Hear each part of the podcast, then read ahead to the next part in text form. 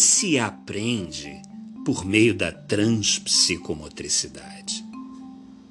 Que a ação consciente atua diretamente na ecologia das relações, favorecendo a comunicação.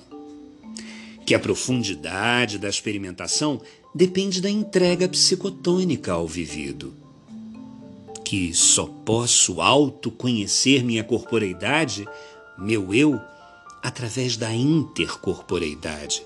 E que isso também condiciona a minha compreensão do outro que a separação entre corpo e psiquismo é um mito, gerador de adoecimento físico e psíquico.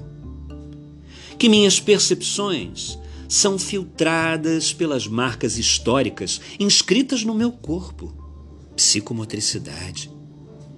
Somos possuídos pela cultura que possuímos. Que precisamos acolher a multidimensionalidade do ser nossa e do outro, em seus aspectos sociais, culturais, espirituais, afetivos, econômicos, etc. Que o prazer na comunhão é a expressão maior da unidade transpsicomotora. Unidade na multiplicidade. Que o olhar transdisciplinar é um desafio constante não sendo suficiente uma mudança racional de paradigma, mas uma desconstrução de amarras psicotônicas.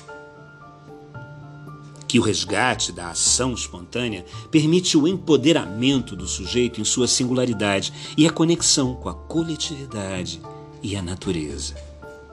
Indivíduo, sociedade, espécie que o pertencimento ao coletivo e a apropriação do corpo, corpo-mente, são condições para a tomada de responsabilidade por nossa identidade planetária. Que a antropoética pode ser cultivada a partir do corpo em ação e o brincar, no respeito pela diversidade.